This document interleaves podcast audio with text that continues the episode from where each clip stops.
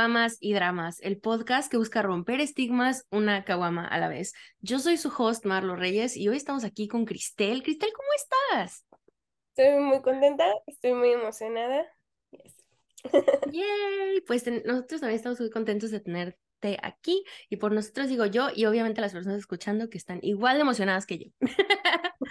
Así es que Vamos a empezar con una pregunta que creo que va a ayudar como a ponerle como línea a lo que vamos a hablar. Y esta es la primera vez que hago una pregunta así como temática, así es que estoy muy emocionada. Así es que imagina que esto es LinkedIn y necesitas un título para describir todo lo que haces, porque Soan me comentó que haces muchas cosas.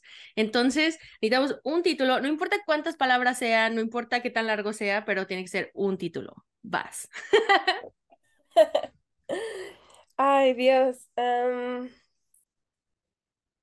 Diría que soy la creadora de lo que se habita y lo que no se habita. Oye, me gusta, me gusta. A ver, ahora te voy a tener que preguntar, ¿por qué? O sea, ¿por qué esa descripción? O sea, últimamente estoy pensando mucho en, la palabra habitar y lo que eso conlleva. Soy creadora escénica, entonces de, de ahí parte, ¿no?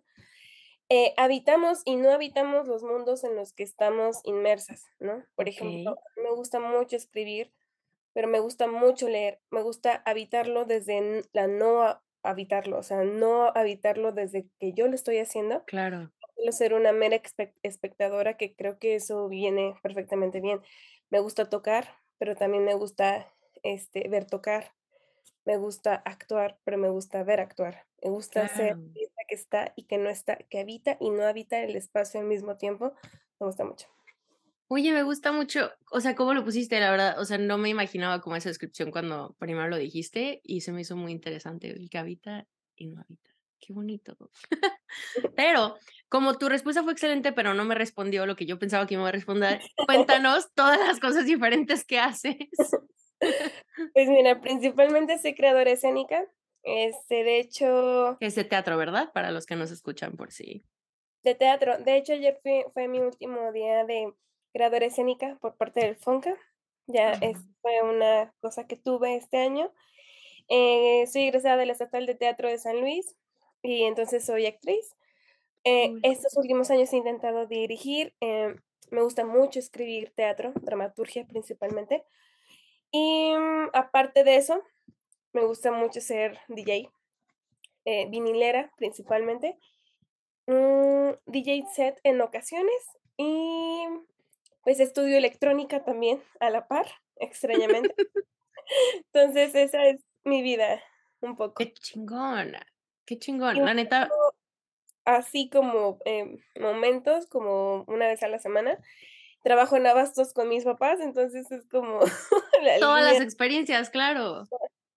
Güey, qué bonito, la neta a mí se me hace algo tan bello como simplemente jala, o sea, si te llama algo, hazlo, ya, si no te gusta te das cuenta cuando lo estás haciendo, ¿no? Pero hazlo, inténtalo, muévete, porque a mí, por ejemplo, siempre, yo soy como tú, me ha gustado hacer un chorro de cosas, estudié gastronomía, estudié comunicación, hacía fotos, estaba en publicidad y... Y siento que hubo muchos momentos donde, o ahora que estoy más adulta, o whatever, este, terminé trabajando en seguros en Estados Unidos y así, y estaba tratando de volver a hacer foto y cosas, y dije, no mames, se me olvidó, güey. O sea, literal se olvidó. Y entonces lo empecé a pensar y dije, pues claro, ¿cómo no? O sea, tengo toda una licencia de, ¿cómo se llama? De seguros y la chingada, o sea, toda esa información, si no la sigues usando, pues va y se guarda, ¿no? Y entonces fue cuando volteé y dije, ¿por qué no estoy haciendo todas las cosas que me gustan? Y justo ahorita estoy en un proceso donde estoy reaprendiendo y aprendiendo más cosas. Es como, no, yo quiero aprender más, quiero saber, quiero hacer muchas cosas. Qué chido. Qué bueno que, empieces a hacer de nuevo, ¿no? Y no soltar eso lo que nos tiene pues, enraizadas, ¿no? Exacto, apasionados con la vida, caray, porque si solo es para trabajar, creo que muchos de nosotros pues no, no estaríamos contentos con esa parte, ¿no? Nada más. No. y tú que haces tanta cosa, ¿qué, ¿qué piensas tú del dicho? Y no sé si has escuchado este dicho, pero a mí me resonó mucho cuando estábamos hablando ayer y yo soban acerca de las preguntas, es el que a dos, y yo le agregué, o muchos, amos sirve con uno queda mal. Sí, esta es alguna respuesta que has escuchado de otra gente, como de, ay, haces mucho, güey, no, pero vas a quedar mal en algo, no sé qué. La odio. odio, odio esa frase con todo mi ser. ¿Sabéis que está en la Biblia? Yo no sé, o sea, he leído la Biblia toda mi vida porque familia cristiana y yo no sabía que era de la Biblia, pensé que era un dicho y ya. Yo lo entendí por, hay una, eh, hay una obra que es este, comedia del arte, ¿no? Donde Arlequín justamente le está sirviendo a dos amos al mismo tiempo, ¿no? Todo le sale mal al final, lo dejan solo, pero pero me molesta mucho porque creo que está muy generalizada, o sea, no, ni siquiera es específica. Claro. O sea, yo sí hago muchas cosas, pero también divido mis prioridades en ciertas cosas. Creo que ese es el punto, o sea, sí, evidentemente si le doy el 100% a todo, creo que a lo mejor no funciona. Pues no hay, no tienes 800%, claro. Pero con ese 100% que, que sí tenemos, creo que eso es lo que nos ayuda a decir, ah, ok, a lo, a lo que más amo y lo que más me apasiona, ahí va el 70, ¿no? Y lo demás se divide entre los porcentajes que, que sucedan, ¿no? Porque creo que podemos, eh, yo, yo creo que es una frase muy limitante, porque entonces dices, claro, es que solo trabajo, solo puedo hacer esto. Solo soy mamá, solo soy podcastera, solo soy una cosa, no puede ser muchas. si no cabe en la tarjeta de presentación, ya no pudiste. Es una mentirota, a mí no, no me gusta, es una mentira cochina. La verdad, y ahorita que lo estabas diciendo, me vino a la, a la mente algo que fue, la gente dice eso porque no sabe poner límites, porque nadie nos enseña a poner límites, ¿no? Entonces, si tú tienes diferentes jefes, digamos, o sea, que lo, lo tomamos como literal, como le estás diciendo, ¿no? Varios amos como tal, y tú no te comunicas con ellos y le dices, estas son mis capacidades, estos son mis límites, es lo que yo puedo hacer, pues claro que les vas a quedar mal, ¿no? Porque igual de, con uno trabaja, se supone que de las 8 a las 2 y el otro a las 2 a las 6 pon tú, pero si te habla uno a las 3, le vas a contestar, pues claro que vas a quedar mal, pero si en verdad sabes poner esos límites y escucharte tus necesidades y escucharte tus límites, pues en verdad no es un problema, eh, sería, es problema del jefe digo, o sea, sería problema del amo, ¿no? Que tal vez tiene que contratar a alguien para las otras horas o así, de nuevo, con la metáfora que estoy usando, pero sí explico. Sí, claro. Igual siento que es, o sea, es, yo soy muy, mi mamá tenía un dicho que me decía a mí cuando yo era muy chiquita, porque siempre le decía que no tenía tiempo, ¿no? tenía dos, así uno si no tienes tiempo, levántate más temprano. Ese era el primero y sí, desde ahí me levanto a las 5 de la mañana. Después de eso, me decía que, Cristel, todo lo puedes hacer, todo, si te organizas, ¿no? Y ahí fue como, sí es cierto, mamá, o sea, si yo ya sé que trabajo en tal parte y que de plano no puedo mover eso, no lo muevo. Y, y aparte, más que organizarte, creo que es respetar nuestra propia palabra, ¿no? Si yo digo que tengo un ensayo a de 8 a 10, es, es inamovible. Y claro, después de ahí podemos hacer lo que queramos porque yo soy muy fiestera, me encanta salir, entonces después de ensayo, después de esto, después de, creo que es, eso es muy importante. Sí. Aparte te da energía, ¿no? O sea, yo siento que también digo, estaba más joven, pero cuando estaba en México y estaba en la carrera y en las bandas y en esto y el otro, siempre tenía energía. O sea, los fines era como de, sí, güey, vámonos de fiesta y no sé qué. Y hoy en día acabo de trabajar y estoy así como de, y luego termino otra cosa y es como, no, ya me quiero dormir, ya estoy cansada, no quiero hacer nada, no, no quiero salir. Y es como, güey, pero cuando me mantenía activa, no importa, o sea, de todos modos quería seguir haciéndolo aunque ya estuviera cansada, aunque debería de estar cansada o algo así. Exacto, pero es... No que se maten, chavos, por favor duerman. ya no tenemos 21 años para dormir cuatro horas. sí, un punto. O sea, ya no rendimos lo mismo. Ya no podemos ahogarnos en alcohol como antes. en realidad. Pero aún así sí se puede, ¿no? O sea, puedes ir una hora, dos horas y eso estuvo bien, ¿no? Ya no te tienes que quedar hasta las cuatro de la mañana. Ya, porque ya no funciona el mundo así. ya no funcionan nuestros cuerpos así. y ahora, esta es mi pregunta, pero ¿cuáles son tus big three de astrología? ¿Te lo sabes? No. ¿Sabes cuál es tu sol? No. ¿Cuándo naciste? o sea, sé mi signo, nada más. Me gusta me gusta de vez en cuando leerlo, pero la verdad, y, a veces que escabo, pero nunca lo registro, ¿sabes? Ah, ya. Nací el 23 de mayo. Ya. Este, y ya, es lo que sé. no, no te preocupes, está bien.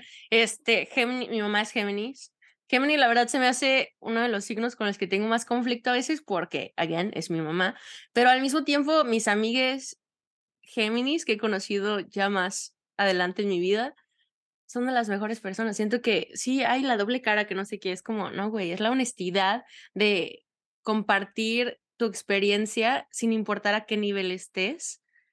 Y aunque tú sabes que eso puede cambiar, ¿no? Y creo que el Géminis a veces es como esa aceptación de que todo es cambiante y por eso parece doble cara, pero en verdad para mí es como una aceptación de que la vida es cambiante y de que uno es cambiante con ella. Pero bueno, no me voy a meter súper astrología, solamente tenía curiosidad porque pensábamos que eras un signo de fuego o este escorpiana. Estábamos entre esos. Pero bueno, ahora ya sabemos. Sí, de hecho, sí me, sí me han dicho muchas amigas, o sea, como cuando les digo lo que soy, y muchas, ah, con razón, ah, esto, ¿no? Ah, Pero yo, no sé, me gusta, me gusta la descripción un poco porque creo que siempre es muy honesta, o sea, siempre es, pues es lo que es y, punto. Y si lo dijéramos con lo que acabas de decir, que me pareció muy bello, no es que sean dobles caras, pero creo que son dobles vidas y que, que yo misma agarro y aprieto, ¿no? muy dramática, o sea, sí soy... Yo soy, yo soy Virgo, entonces las dos somos, no, o sea, no tenemos el mismo signo, pero venimos del mismo planeta, que es Mercurio. Entonces, también siento que por eso comprendo mucho esa dualidad de, de los Géminis, porque el Virgo también tiene una dualidad, pero siento que como somos más analíticos y la chingada, no es tan notorio, pero con mi TDA, puta, a ver si no es notorio.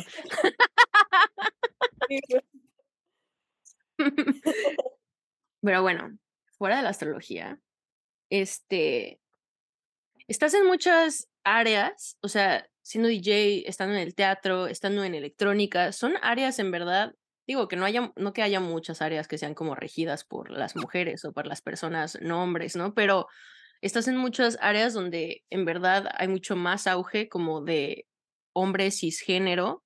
Entonces, mi pregunta es como, ¿cómo le haces tú para, o sea, o qué limitaciones has vivido y cómo has salido de, o sea, cómo has de todos modos, me explico, ah, palabras. Ah. Híjole, pues ha sido difícil, o sea, sí, mm, en electrónica, te voy a poner mi panorama. Llego al salón de clases, hay un profesor, hay 20 alumnos y hay tres mujeres. Máximo a veces somos cinco, ¿no? Si mm. bien nos va, somos ocho, pero nunca pasamos más de diez, ¿no? Nunca la mitad. Nunca, nunca, nunca, nunca. Y pues evidentemente hay muchos profesores que son muy educados, pero hay profesores que son muy misóginos y que hasta hacen chistes y dicen, sí, yo soy, voy a decir un chiste misógino, ¿no? Y todos los compañeros pues le hacen burla y está horrible el panorama. Eh, sí, no, qué horror. Pero son pocos, o sea, gracias, afortunadamente ahí han, han, sido muy, muy pocos profesores que han hecho esas cosas, pero aunque no lo hagan, sí se nota una diferencia, ¿no? Porque siempre estamos como de, a ver, mujeres, ustedes opinen, ¿no? Pongan el ejemplo. Y ese es mi conflicto mayor, porque ¿por qué yo tengo que poner el ejemplo? O sea, ¿por qué se espera que nosotras tengamos que ser más inteligentes que ellos? ¿Por qué no puedo decir una pendejada? ¿Por qué no puedo decir la tontería que se me ocurrió como al fulanito de enfrente? Exacto, porque tú tienes que probar tu lugar, o sea, que tú mereces estar en ese espacio cuando otra persona no. O sea, si todos tuvieran que probar que merecen el espacio, bájalo, pero solo uno es de nosotros, pues no, literalmente es la definición de discriminación a fin de cuentas. Sí, no, eso, eso es lo que no, no me encanta. Y pues bueno, eso es como la parte más fuerte. En la parte de DJ, la verdad es que he tenido un lugar muy amable, o sea, muy, muy amable. Este, mi pareja es DJ y él empezó eh, con viniles con sus amigos, o sea, se llaman viniles y salchichas. Eh, se cada miércoles, ¿no? Pero sí asaban salchichas, o sea, las asaban y todo. Como nosotros cuando empezamos y sí tomábamos caguamas. y era genial, y entonces a alguien se le ocurrió, ¿por qué no hacemos una fiesta? O sea, todos tocamos, porque ellos iban a compartir sus colecciones de viniles. Mi pareja tiene como 3000 discos, creo. Y pues cuando yo llegué a conocerlo dije, no mames, esto es, es, es, hermoso. Empiezas a escuchar la música análoga, la música que no tiene eh, todo el proceso de señales digitales, ¿no? Que tiene tu celular. Y es precioso. Entonces me empezó Sí, yo por fin me compré de mi cumpleaños el año pasado, me compré una, este, una, ¿cómo se llama? La record player, ajá. Y ahí me acabo de justo de encontrar un mueblecito, ahorita que acabamos de grabar te lo enseño, pero me acabo de encontrar un mueblecito, hay un área en mi apartamento donde dejan cosas y pueden, todos dejamos cosas y las pueden agarrar otras personas pues, y me encontré un mueblecito, creo que es para sombrillas, pero lo pinté y ahí puse mis, mis viniles y estoy tan emocionada. qué chido, es, es que está súper chido tener una colección propia y primero yo tocaba con sus discos y poco a poco empecé a tocar con los míos. Y eso fue como súper bonito. En la fiesta, sus propios amigos, que después se volvieron mis amigos, me empezaron a abrir espacios para que yo tocara. Hicimos evento de mujeres, o sea, traíamos mujeres de otros estados, o sea, eso se me ha hecho... Híjole, cuando vaya a San Luis ya sé a quién le voy a mandar mensaje para que me diga dónde ir. Pero lo que me ha pasado, y que sí me ha pasado últimamente, una vez iba a tocar con una amiga en una fiesta. Queríamos hacer un proyecto musical que al final no, no salió, pero me molesta mucho porque yo le pedí como las especificaciones de la bocina, ¿no? Mi amiga se confió, entonces dijo, ah, pues hay, hay, hay una, con, con esa está bien, ¿no? Conectamos todo, no funciona, y el chavo que estaba organizando, así, llegando como de, ¿sí lo conectaste bien? Y es de, sí, ya sé conectar mi, equipo, ya he tocado varias veces yo sola. No, es malo, oye, y si le conectas acá, y yo de no, esa, esa bocina es Bluetooth, no, no se puede. Y si lo intentas, no, que no se puede. Porque le cambia, lo vuelves a hacer prácticamente análogo, ¿no? O sea, tú descompones cosas y, es como, perdón, o sea, aquí se escucha, o sea, mientras yo escuché en la mixer y en el audífono los dos discos, claro, está bien. El problema es tu bocina. ¿no? Y me pasó hace poco otra vez, que era un evento de mayoría de vatos, estoy muy agradecida que me invitaran, Ajá. yo la bocina otra vez. Y me estresa porque siento que siempre me molesta tratar de recurrir a mi pareja.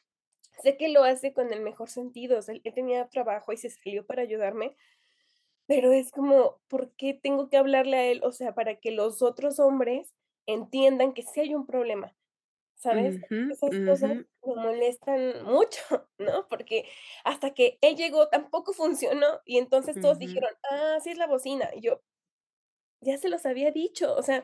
A mí me pasa eso en el trabajo, la neta. Ay, no, no, no. Que es como, como que le, ay, la morrita tatuada que vas a ver. sí. la morrita mexicana que vas a ver ella. a veces ni le sale en inglés, así. Pero es feo. Sí, la neta es horrible. O sea, nos reímos ahorita porque, pues, ¿qué más haces, no? Que reírte ya lo viviste, pero en el momento, la neta es muy frustrante, o sea, voltear y darte cuenta de tus capacidades, tus o sea, de todo lo que tus habilidades y también, no solo de eso, sino del hecho de que hemos tenido que trabajar tan cabrón con nuestro, ¿cómo se llama? Síndrome del impostor interno como, como no hombre cisgénero. O sea, la neta, es mucho trabajo el, el, empezar a creerte que eres capaz, que eres posible. Y luego, ya que te pones allá afuera y que todavía venga un pendejo a decirte, oh, no, pero dices, a ver, güey, ya, ya, ya. Y lo peor es eso que empezamos, no sé si te pasa en tu trabajo, pero que empezamos a hacernos unas caras como otra cara, ¿no? Como decir, ok, no me voy a... Masking de cierta forma. Ajá, y es como porque tengo que parecer culera cuando realmente no lo soy, pero tengo que ponerme así para que me tomen en serio y entonces soy la clásica mujer loca, o sea, ah, no sé. Me molesta Esto justo hablaba con una, con una compañera del trabajo, o sea, como de, nos, o sea, nos ponen en situaciones de, de estrés, en situaciones de, este, pues infelicidad le podemos decir, ¿no? O sea, de situaciones incómodas que no son necesarias. Y luego todavía es como, ah, pinche vieja es bien, es bien mamona, bien exagerada y no sé qué. Y la neta, yo tuve una situación donde fue como de, es que les hablaste muy feo, porque les subrayé unas cosas en los correos, ¿no? Y fue como, ni siquiera te pusiste primero a preguntarme por qué tuve que llegar a ese punto. Claro. Solamente tú pensas, ah, es que es vieja, es bien pinche exagerada, ¿no? Y entonces es como, a ver, O sea, ¿de dónde estamos tomando esta información? O sea, en verdad, si un güey hubiera hecho exactamente lo mismo que yo hice, ¿se le hubiera dicho algo? Porque no lo creo. Y lo he visto porque yo también me han llegado correos con cosas subrayadas. No, es que es horrible, ¿no? Pero, o sea, afortunadamente solo me ha pasado eso. A otros compas, la neta es que sí me han contado ciertas situaciones que digo, güey, espero jamás, jamás, jamás vivir eso. Y en el teatro, uff. sí. No, ahí ya, ya es, creo que es horrible. Porque pues desde la escuela, ¿no? Desde la escuela tienes profesores que pues que sí abusaron. Yo no me acordaba hasta que tengo una amiga que le pasó, que es mi, mi mejor amiga, y estamos en una constante de si vamos a denunciar, no vamos a denunciar, qué hacemos, qué no, porque profes que te picoteaban, o sea, te daban, a ella la malgaron, este, a mí era como de, te tocaban aquí para molestarte y era como, güey, ya, ¿no? O sea, ya, déjame. Pues es ¿no? como la versión adulta de cuando estás como en tercera de primaria, lo que sea, y te, abren el bra, pues, o eso, ¿no?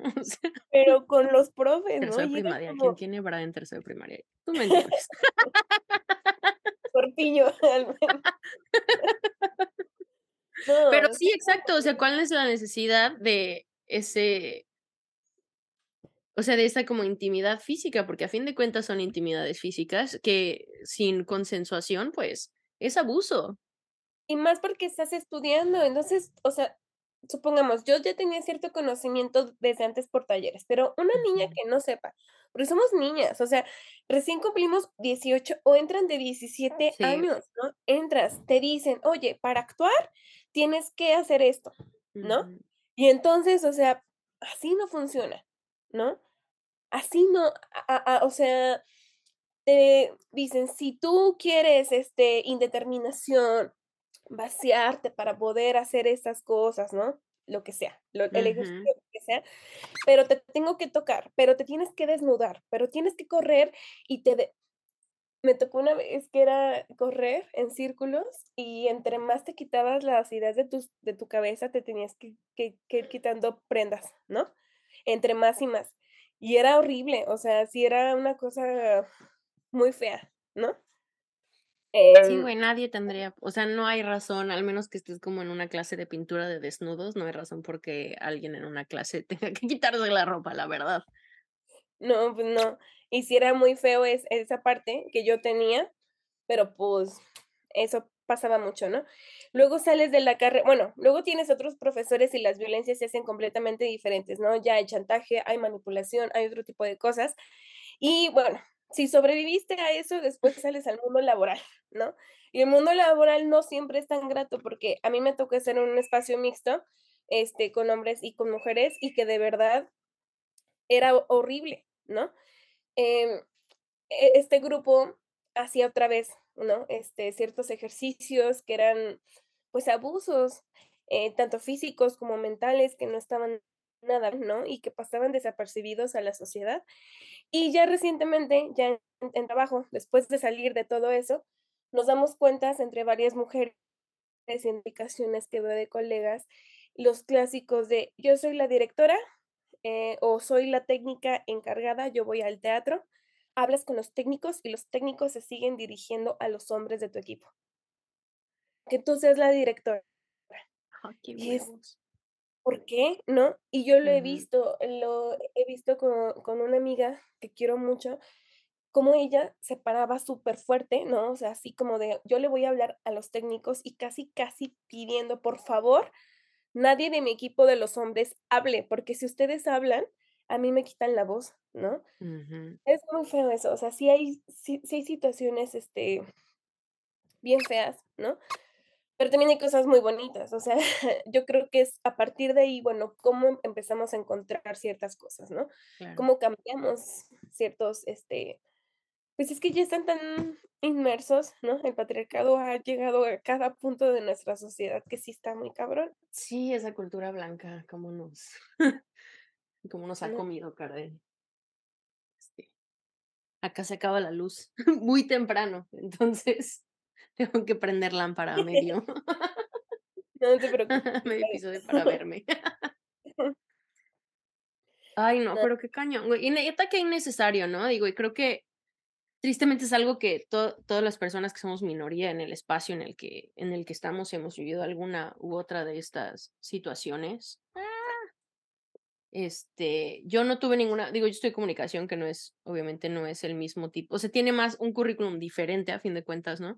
Pero claro que hay situaciones, o sea, hay situaciones, si eres, si eres, este, o sea, si presentas como mujer en, en la carrera, o sea, va a haber situaciones. Yo tenía, me acuerdo muchísimo de un profe que pasé su clase porque quería conmigo, entonces eso creo que te deja decir todo. Y digo, en ese tiempo ten cash porque era como una clase que no me importaba, pero si lo pensamos ya de grandes objetivamente, o sea, no, preferiría no pasar esa clase que saber que un vato más grande que yo, que es profe, que es esto, me está viendo las nalgas en clase, me está, porque me hacen, o sea, mis compas me hacen comentarios de, güey, ese vato no sé qué, y yo, la clase voy a pasar. pero claro que, o sea, de todos modos son cosas incómodas, son cosas innecesarias y, y yo lo viví en la parte como más pequeña de cierta forma, pero la neta, qué culero estar sumergido en un espacio donde hay más, ¿cómo decirlo?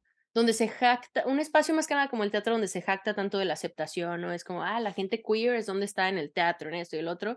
Y en verdad te pones, o sea, si en verdad te pones como los binoculares y ves dentro del espacio, te das cuenta de que no, no es un espacio seguro para las personas, este, regresamos que no son hombres cisgénero en esos espacios. Y aparte porque trabajas con el cuerpo, o sea, ese es el gran problema y son las grandes denuncias que hay hoy en nuestro país en diferentes escuelas de teatro, de danza, ¿no? ¿Por qué? Porque evidentemente nosotros ponemos todo, ¿no? Nosotras estamos poniendo el cuerpo y la alma ahí en un ejercicio. No, aparte en actuar, o sea, claro que es mucho más fácil entrar a la manipulación emocional y toda esa onda que si fueras en tu clase, por ejemplo, de, ¿cómo se llama? De electrónica, ¿no? Claro, claro, o sea, sí hay una diferencia muy, muy, cabrona, ¿no? Pero igual también son violencias, o sea, creo que el panorama no está nada chido, pero también hay muchas cosas que se están haciendo ahorita, ¿no? Yo, desde mi punto de, de vista, este, tengo una colectiva y con ellas estoy intentando hacer esos ejercicios que, por ejemplo, a mí me pusieron y que sí llegabas a cierto lugar, porque sí llegabas, pero mi pregunta siempre era, ¿puedo llegar al mismo lugar desde otro camino? O sea, me estás diciendo que para llegar a, ese punto máximo de concentración tengo que haber sufrido y pasado por todo lo que tú me dijiste, de verdad no hay de otra, ¿no?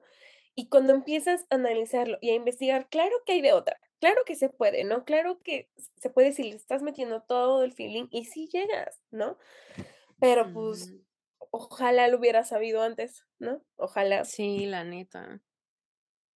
Ay, cuántas cosas no, que, ojalá que hubiéramos sabido antes, pero la verdad, qué orgullo, qué felicidad saber que hay alguien en nuestra ciudad, digo, porque yo vivo ahora en Chicago, ¿no? Pero la mayoría de mi vida la viví en San Luis y qué bueno saber que hay personas, hay un colectivo que está haciendo espacios más seguros para esas juventudes que tal vez ahorita están empezando su deseo de entrar al teatro, de estar empezando su deseo de hacer arte y qué chingón que haya gente que ya diga, no, güey, ya, o sea, esto es abuso y esto no se puede y vamos, no solo, hay, bueno, pues vamos a dejar el teatro, no vamos a dejar el espacio porque no es seguro, sino, no, vamos a pelear porque no tenemos por qué demostrar que valemos aquí, valemos aquí que era lo que decíamos, ¿no? Con la, clase electrónica también. Y apropiarnos de, de, nuestros lugares, ¿no? Es lo que tú dices, tú en tu trabajo seguramente te ha costado mucho apropiarte de, de ese espacio, pero es un orgullo, o sea, saber de no, y aquí estoy, aquí me quedo, y aquí me voy a quedar. Entonces, háganle como puedan, aquí voy a estar, ¿no? Y a ver qué sale. Y no siempre triunfas, o sea, yo me he enfrentado junto con más este, actrices y directoras que la pregunta siempre es que, ¿cómo? O sea, si nosotros también fuimos educadas bajo ese sistema, evidentemente no hacemos lo impensable, ¿no? No pasamos esas líneas tan culeras, pero aún sí, sí hay muchas preguntas en cómo, ¿no? ¿Cómo le digo a alguien que no se está parando bien sin que suene violento, ¿no? Porque en el teatro es eso, párate bien en presencia, ¿no? ¿Cómo se lo digo si lo está haciendo mal, no? ¿Cómo ser más amable? O sea, esas, esa lucha es horrible porque estás tratando de pegar con curitas lo que todos eh, antes. Güey, es que la mentalidad, o sea, la mentalidad siempre ha sido, es que así es esa, esa, ese field, ¿cómo se dice? Ese, ese espacio, se puede O sea, que si, ah, es que, no sé, la cocina es un lugar horrible para trabajar porque hay mucho grito, porque mucho esto, no sé qué, hay mucho abuso también, cabrón. Y dicen, ay, pues entonces, pues es que hay que cambiarlo. O sea, ¿cómo podemos en verdad voltear y decir, ah, es que así es, es que así es? Y si es tu culpa porque tú decidiste meterte a esto. Entonces, porque así tú sabías que este, este espacio era difícil o así. Es como, no, no, no, no, no, no, no, no, no. O sea, no podemos seguir yendo por la vida culpando a las víctimas, porque a fin de cuentas, si no lo estamos diciendo como en, ay, soy una víctima y ya no puedo hacer nada con mi vida, pero somos víctimas de muchos abusos que nos han pasado en la vida y que nos han excusado con, pues tú decidiste estar ahí. Sí, claro. Claro, eso es, eso es horrible, pues no, o sea, bendito fuera que yo hubiera escogido las cosas, ¿no? Sí, diferente fuera si yo hubiera decidido exactamente el clima en el cual estaría mi espacio, pero pues no es algo realista, obviamente. Pero pues tal vez no significa mucho, pero estoy muy orgullosa de que estás creando y estás tratando de hacer estos espacios, no solo que estás tratando de hacerte lugar a ti en los espacios de arte en los que estás y en los profesionales, sino, digo no que el arte no sea profesional, pero me refiero a los dos rubros, este, pero sino que también estás haciendo algo para las generaciones nuevas, eso es, eso es muy bonito.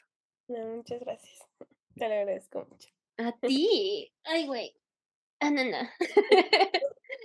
y ¿Qué le, palabras.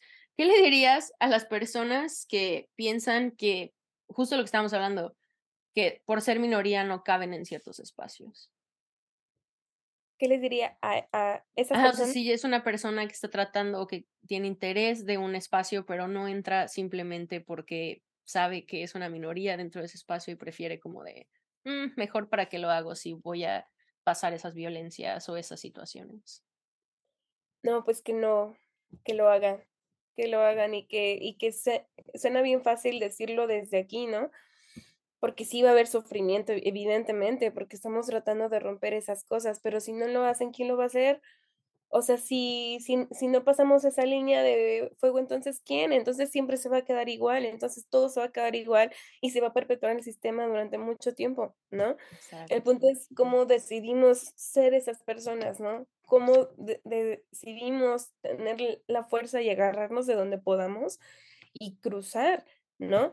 Porque por más de que diga, sí, el, el sistema es muy culero y la escuela es así, no, por favor, métanse, o sea, por favor, no dejen morir esa escuela, por favor, entren y ojalá que las cosas cambien, ¿no?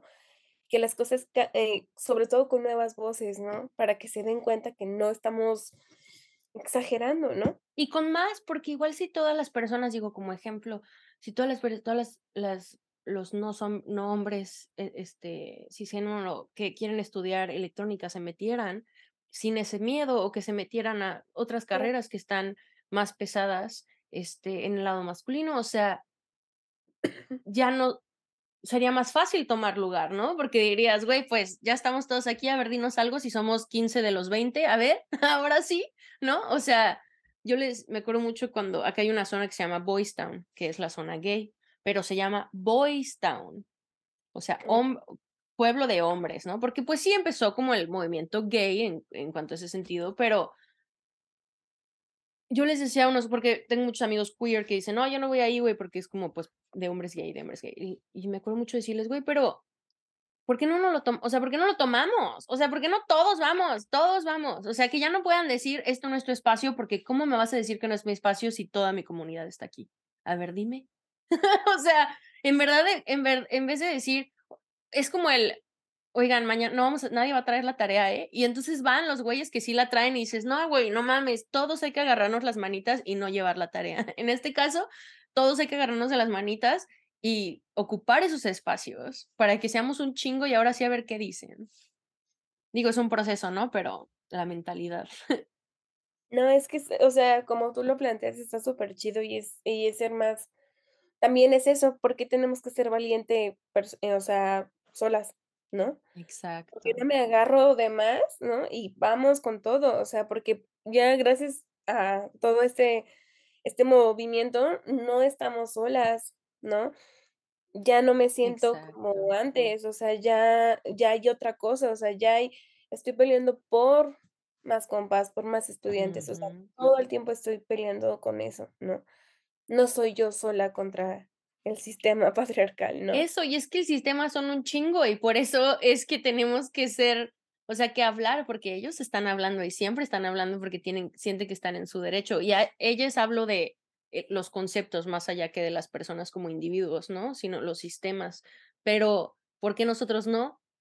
O sea, y claro, es por el miedo, no estoy, obviamente hay situaciones, ¿no? O sea, si, si, tu, si tu vida está en, en peligro, tal vez no es la mejor idea, este, pero en verdad el poder en números, el poder en números está tan importante y si algo al sistema le ha mamado hacer es hacernos creer que somos individuos en comunidades, o sea, cuando somos comunidades llenas de individuos, que es muy distinto. Claro, o sea, le encanta al sistema hacerte sentir solo, sentir que no puedes, sentir que no puedes hacer más, ¿no? Hay una, hay como una investigación al torno precisamente con todas esas cosas de ansiedad, depresión, ¿no? Que lo que hacen e, es, es aislarte de esto, de esto, ¿no? Ahora con la pandemia estuvo chido en cierto sentido porque salieron muchas personas a decir, yo también tengo esto, yo también tengo ansiedad, yo también tengo TDAH, o sea, a mí me impresionó mucho. Sí. Yo tengo ansiedad, entonces el darme cuenta que no soy la única de mi grupo de amigas que tiene ansiedad es decir, wow, entonces, eh, ¿me entiendes? Cuando yo me siento así, ¿no? Cuando mis ataques están al, hasta arriba, ¿no? Y entonces eso hace que como ya hablamos, no nos juzguemos entre nosotras tan duras y más bien nos amarremos y digamos, no, pues a ver, pues qué hacemos, ¿no? O sea, yo creo que ha sido muy buena, muy buena esa, toda esa apertura, ¿no? Claro, claro, la verdad, Caguamas y Dramas empezó exactamente por eso, porque yo tengo mi lista, ¿no? De, de trastornos, pero la primera vez que me diagnosticaron fue porque terminé en un, tuve un, un atento, ate, suicide attempt, o sea, traté de terminar con mi vida, pero pues no funcionó, obviamente. Bueno, quién sabe, ¿no? Tal vez solo brinqué de timeline y por eso estamos aquí en el COVID, pero a ver. no, pero pues mi punto es que cuando yo salí, lo primero que eh, pues le compartí con mis papás y todo, no así de, no, es que pues me dijeron que tengo depresión. Y mi papá literalmente me dijo, yo no creo en la depresión, así es que no existe. Y yo sí de, ah, no, pues qué huevo es morro. Pero ya de ahí me empecé a enterar más cosas, más cosas y, y por eso empecé el podcast, porque dije, güey, es que una, para que las personas con mi papá puedan voltear y decir, claro que existen estas cosas, aquí hay prueba, están historias, historias de las personas que están viviendo estas situaciones pero también para que nosotros cuando lo escuchemos, por eso de hecho lo moví al invierno, porque creo que es cuando necesitamos un poquito más de apoyo emocional y de saber que no estamos solos, pero porque por eso, porque en verdad vamos por la vida pensando, pensando que estamos solos, que no hay nadie que pueda entender la experiencia que estamos teniendo y la verdad es que hay miles de personas que entienden tu, tu experiencia y claro que cada vida es diferente, no podemos decir, ay, güey, pues el de esquina me vive lo mismo que yo, ¿no? Pero como tú le dices, yo comprendo ese lado de la ansiedad y aunque yo no tuviera ningún trastorno, empezando a ver que la gente está hablando al respecto, que está saliendo y que ya no tenemos tanto miedo de vivir bajo una roca llorando todo el pinche día, mejor vamos a hablarlo, mejor vamos a ser honestos en vez de poner todas las fotos rositas y bonitas en Instagram y en verdad estar chillando bajo la pantalla. O sea, en verdad es, eh, a mí se me hace muy motivante y muy bello eh, ver justo lo que tú estás diciendo, que la gente empieza a poner, güey, la verdad, chavos, estoy mal. Oigan, la verdad, no me ha ido bien, mándenme un abracito. O sea, esa, ese, siento que crecimos teniéndole cringe, así como, eh, a, a las emociones, a la honestidad, a la, ¿cómo se llama? A la, Ay, güey, como intimidad, pero no me refiero a intimidad, o sea, como en verdad conocer a alguien, o sea, muy, ¿cómo se llama? Bajo todas las capas de la, de la cebolla, pues. y estamos empezando a movernos a, a una realidad donde ya, ya es, esos estigmas empiezan a ser un poco menos grandes, o mínimo empecemos entre comunidades comprendiéndonos mejor. Y la neta, creo que probablemente le ha salvado la vida a muchas más personas que solo a mí. Sí, justo. A, mí se me hace poderosísimo eso, porque pues somos poder de, de, de masas, ¿no? Que estamos contra el mismo problema, igual, a lo mejor no en el mismo contexto como tú dices, pero hay empatía. Y creo que eso es lo, lo que, lo que pues antes faltaba mucho, ¿no? Faltaba mucha empatía en, en, que ver, yo a ti yo no te conozco personalmente, ¿no? Ni, ni, en vida, ¿no? Quizás no existes. Ah, en verdad sí se murió en el 2018, así te van a llegar como las, ¿cómo se llama? Como la leyenda esa donde recoges a alguien en un taxi o algo así, la llevas a su casa y se le olvida algo, así. Solo me ven por Zoom. Qué buena historia. Por eso tengo un gato negro. Circle. Estoy en un espacio blanco.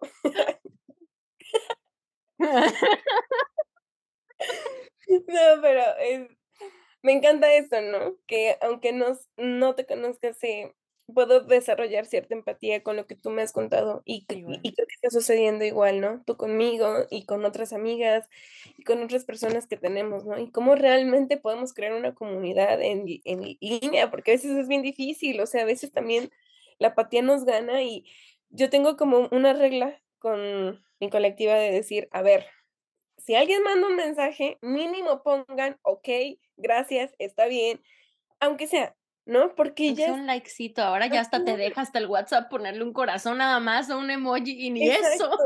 Pero ni eso, y, y, entonces es de, bueno, o sea, entonces, ¿qué onda? O sea, si está pasando, no está pasando, yo les dije algo bien chido y nadie contestó nada, ¿no? Entonces, sí, o sea, ¿cómo se sentirían si estuvieran en persona, por ejemplo, y les hubieras hecho lo mismo, y, o sea, hubieras dicho lo mismo y nadie contestara? No, no. Como que un falta en, en, en, eso, ¿no? Tú sabrás también que es complicado, claro. porque cada quien tiene una vida y porque cada quien ve el WhatsApp en contextos otra vez diferentes, pero creo que pues la empatía siempre tendría que, que estar, ¿no? Sí, claro. Ese contexto, creo que hablamos de contexto y creo que eso ayuda muchísimo, ¿no? O sea, por ejemplo, si tú tienes una amiga que ya sabes que se deprime y se le olvida la cel el celular una semana, ya sabes que tienes un poco menos expectativa, ¿no? Pero, pero también para eso es empatía y comunicación y contexto, porque también siento que las generaciones arriba de nosotros sí tenían empatía a veces con la gente en su vida o cosas así, pero si no tenían el contexto, se quedaba la, empatía. O sea, es como si tú no, si no estás en el mismo equipo que yo, estás en mi contra. Y es como, no, no, no, no. Primero contexto, primero comunicación, primero entender lo que está pasando antes de separar nada más por falta de contexto. Exacto. A mí se me hace muy difícil porque siempre como que me, como que desde chiquita me acostumbré mucho a, a guardarme mis cosas y a resolverlo todo yo sola, o sea, siempre, siempre. Tenía mucho miedo, ¿no? De que mis padres me regañaran y era como, sí. no, yo no puedo hacer todo, no, yo, yo puedo hacerlo. Yo también. Al sí. final no, pero justo es como tratar de romper esas cosas, ¿no? Justo estaba hablándolo con una amiga hace poco que tuvimos un problema, ¿no? Y le dije, bueno, ¿y en qué momento tú me has preguntado qué pedo con mi vida? ¿No? Y se le empecé a enlistar y fue como, ven, o sea, estamos muy iguales, estamos muy iguales, ¿no? Sin embargo, aquí estamos, o sea, como que, como que pasa muy, muy, también eso, en qué momento hablamos de empatía, pero también en qué momento dejamos de escuchar al otro, ¿no? En qué momento tus problemas se vuelven más grandes que el de la otra persona cuando no es así, ¿no? Y tú los sabrás, o sea, en tu trabajo, pues todos trabajan, ¿no? Todos tienen una vida, todos tienen complicaciones y aún así están. Y claro, hay eventos que son, sí, que mm, ya de plano te uh -huh. desbordaste, pero no son siempre. Y esa es una realidad. ¿no? Uh -huh. Y creo que eso pasa mucho acá, o sea, tanto como es eso, o sea, si yo tengo una tocada, tengo una tocada mañana, de hecho, en Bóvedas. En Bóvedas. Eh, sí, tocando. ¿Qué pasaría si yo de pronto digo, no, no puedo, ¿no? Ah, bueno, sé que la, la dueña me entendería, sé perfectamente que dirá, está bien, quédate en tu casa, analízalo. Pero ¿qué pasa si se lo hago siempre? ¿No? Eso, eso. Ay, y, y, regresamos al contexto, exacto.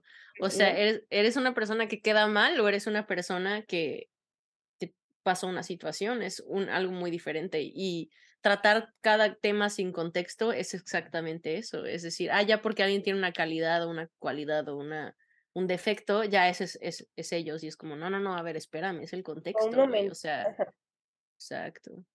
Sí, sí, güey. Este mundo me confunde mucho, pero en verdad hacer este podcast me, me, me ayuda mucho a poner los pies en la tierra, mucho más.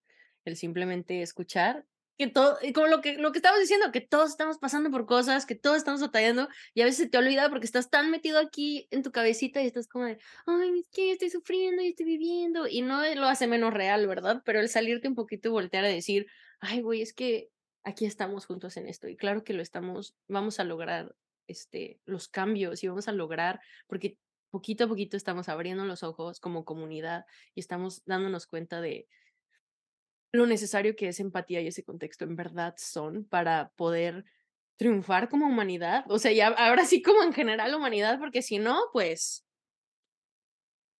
no. Aquí vemos las consecuencias en Estados Unidos por, como país, por ejemplo, ¿va? Pero no voy a poner política, lo prometo. Hoy no.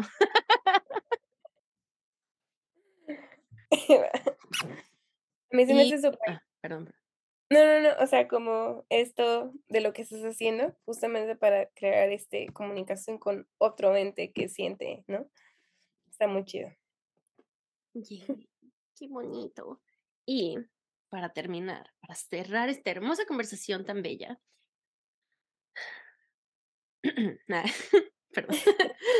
¿Qué palabras le darías a alguien que está considerando aventarse a varias de sus pasiones. Y a eso me refiero, o sea, cuando que alguien ya hace una de las cosas, ¿no? Que o ya trabaja en algo o ya está haciendo algo, pero le llaman otras cosas y tiene tal vez miedo de no poder poner esos límites o de no saber qué límites o cosas así, como qué consejitos les darías.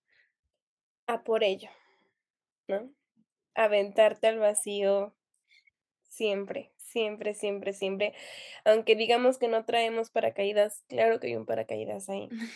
Claro que lo hay, ¿no? Ya sea con, hasta contigo misma, contigo mismo, contigo misma, o sea, hay, hay, está eso, ¿no? Y no dejarlo, no escuchar esta frase del principio, ¿no? Claro que puedes hacer lo que tú quieras, porque es, es decir, esta vida es efímera, entonces, si estás esperando hacerlo en unos años, pues quién sabe si estés, o sea, no lo sabemos, ¿no? Podemos hacerlo. Y claro, hay, hay un tema fuerte que es como, como que se ha dicho mucho últimamente de qué tal que quiero hacer algo, pero no quiero hacerlo profesional, ¿no? Solo quiero intentarlo porque está el mal visto, ¿no? Porque claro, siempre te, te meten de si entras a algo tienes que ser la mejor, la mejor, la mejor, la mejor, ¿no? Y no está mal, o sea, porque digo, claro, yo sé en mi vida en qué quiero ser la mejor porque es trabajo, trabajo, trabajo, trabajo, trabajo, ¿no? Pero hay otras cosas que me gustan y que sé perfectamente que no, aquí no, o sea, aquí es el momento para sentirme libre.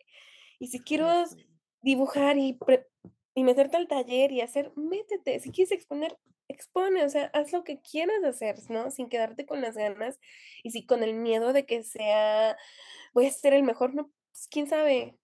En una de esas a lo mejor sí, en una de esas a lo mejor no, pero ya tu alma ya no, y aparte todos fuimos, o sea, todo en lo que somos buenos, en algún momento no fuimos tan buenos. O sea, yo, yo ahora he empezado a pintar y dibujar y la chingada, porque falleció mi, mi perrita hermosa, la chiquis, y fue como la forma que usé para, pues para, pues, para no valer verga, ¿va? Para... yo tratando de encontrar las palabras bonitas, pero no la neta, para no valer madre.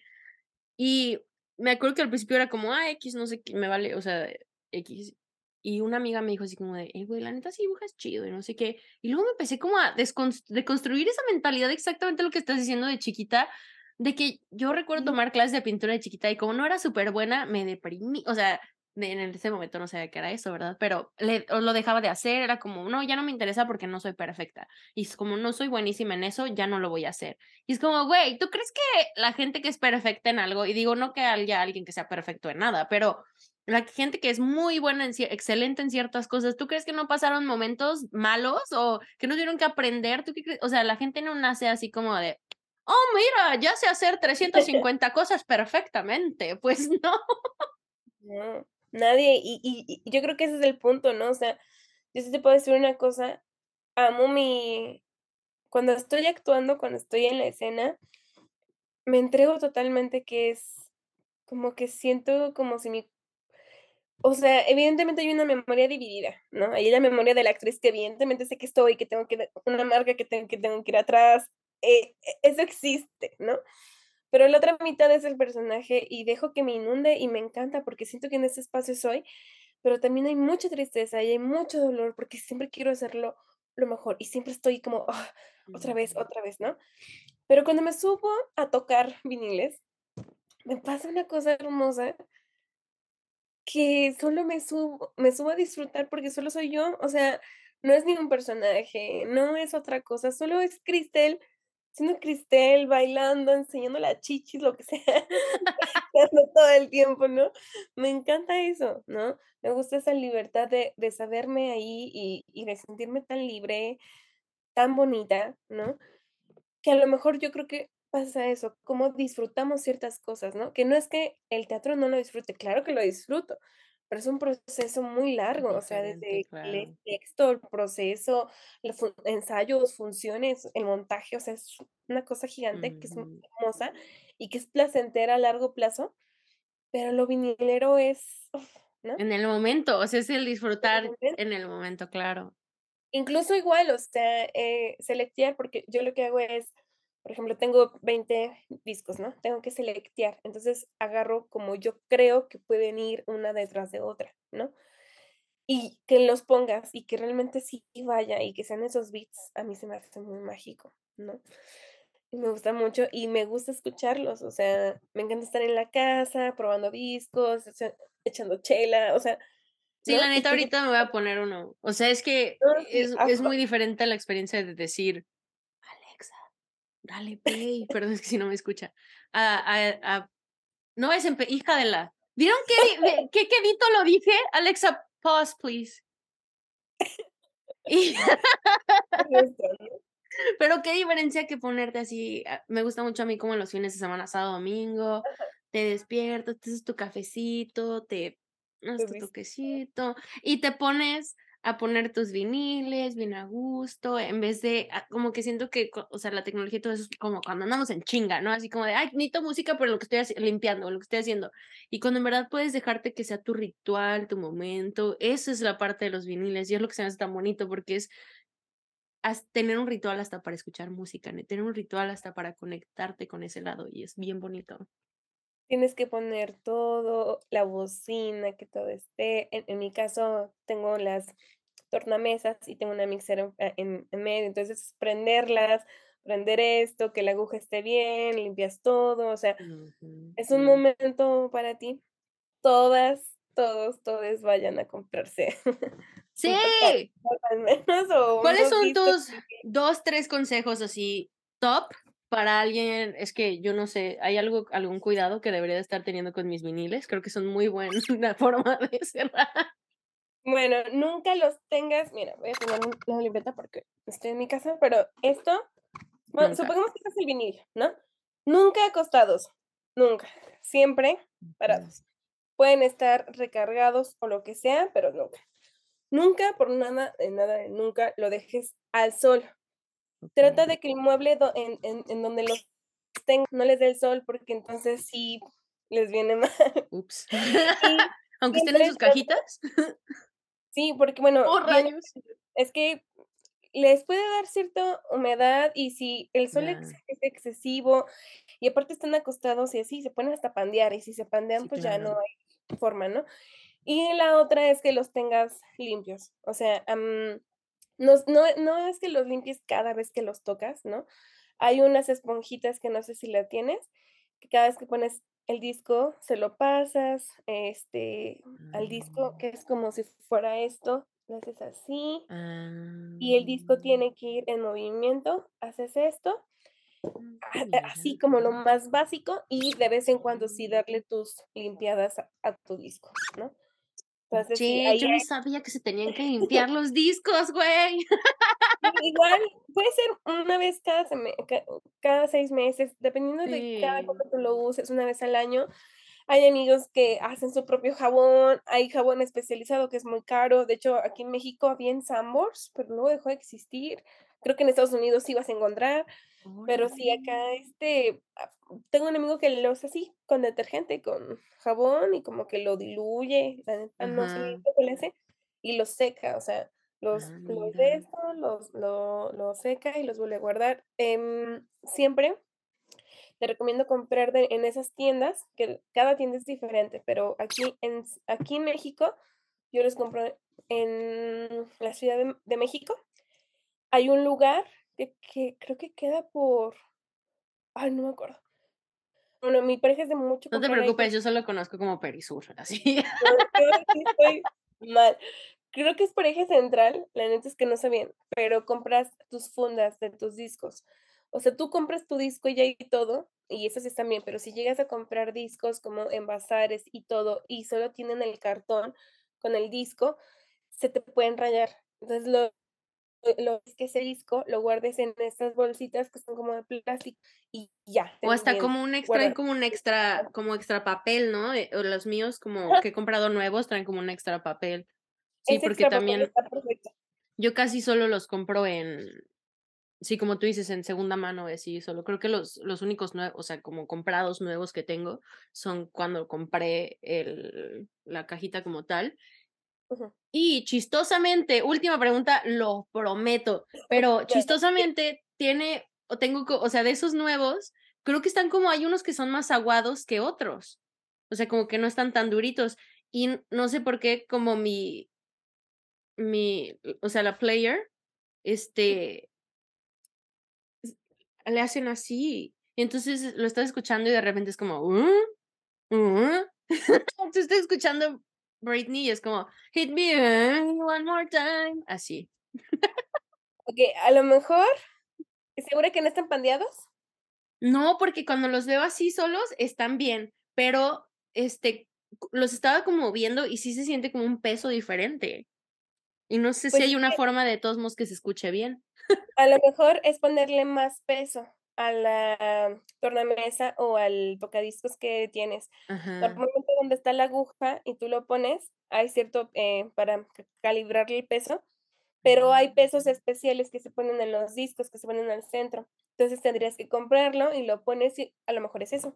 Ya con eso, mira, sí, ya lo voy a buscar. Es que hasta ahorita que dijiste, no sé, de la limpieza y tú dije, tengo tres, como tres viniles que, o sea, sí los escucho de vez en cuando, pero sí cada, cada, pues que da la vuelta le hacen, y yo así de, güey, que aparte, literal, son los únicos que compré nuevos, son los que están así. A lo mejor sí, es eso, ¿no? Sí, qué, qué Pero cagado. qué chido que tengas tus discos. Ay, sí. ¿Verdad que sí? Aparte, mi papá me, o sea, cuando le conté así como, ay, sí me compré esto de cumpleaños, que no sé qué, estaba súper confundido así de, pero eso ya ni se usa, que tienes que ir a tiendas donde, y yo, papá, no mames, o sea, literal tengo uno de Britney Spears, o sea, no son solamente cosas como de música vieja, los músicos de ahora también hacen viniles y, Bad Bunny tiene tus discos, ¿no? o sea, Carísimos, por cierto. yo nada más ya voy a lo barato y ni siquiera checo qué artista es, me gusta comprarlos random solo porque o sea, si me gusta mucho una carátula, lo compro, me vale. Es como, ya que llega a mi casa, me pongo a ver qué es. Sí.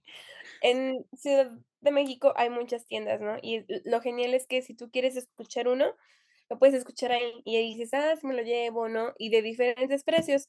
La última vez que compré, creo que me compré uno de 30 pesos, Sí. bueno. O sea, hay hay, eh Estará chingón en México también porque seguramente te encuentras muchos de música mexicana viejita, pues, o claro, sea, que sí, Vicente, no sé, este, y pues acá eso sería mucho más difícil de encontrar. Entonces, qué sí, chingón, qué chingón. Algún día, si estoy allá, pues nos llevamos a Soana me- en México y nos vamos las tres a, a comprar viniles. va que va, jalo, jalo. Yay. Y pues ahora sí, muchísimas gracias por estar aquí con nosotros. Ha sido bellísimo tenerte aquí, aprender de ti y pues que la gente pueda escuchar tu historia, saber lo que es estar en, en tus zapatos, ¿no? Mínimo por una hora que nos están escuchando. Y pues muchas gracias por compartir con nosotros. No, muchísimas gracias por invitarme. Es el primer podcast al que me ¡Uh! invitan. Me siento muy feliz. Sí. Que pues te deseo mucho éxito y que cada plática tenga algo, a lo mejor una cosita que, que se haya quedado en los que escuchan, ¿no? Y, y, en ti, ¿no? Eso siempre bien. Lo aprecio mucho. ¿Y tienes alguna red social que te gustaría compartir? Eh, la Romo Selecta en Instagram, principalmente.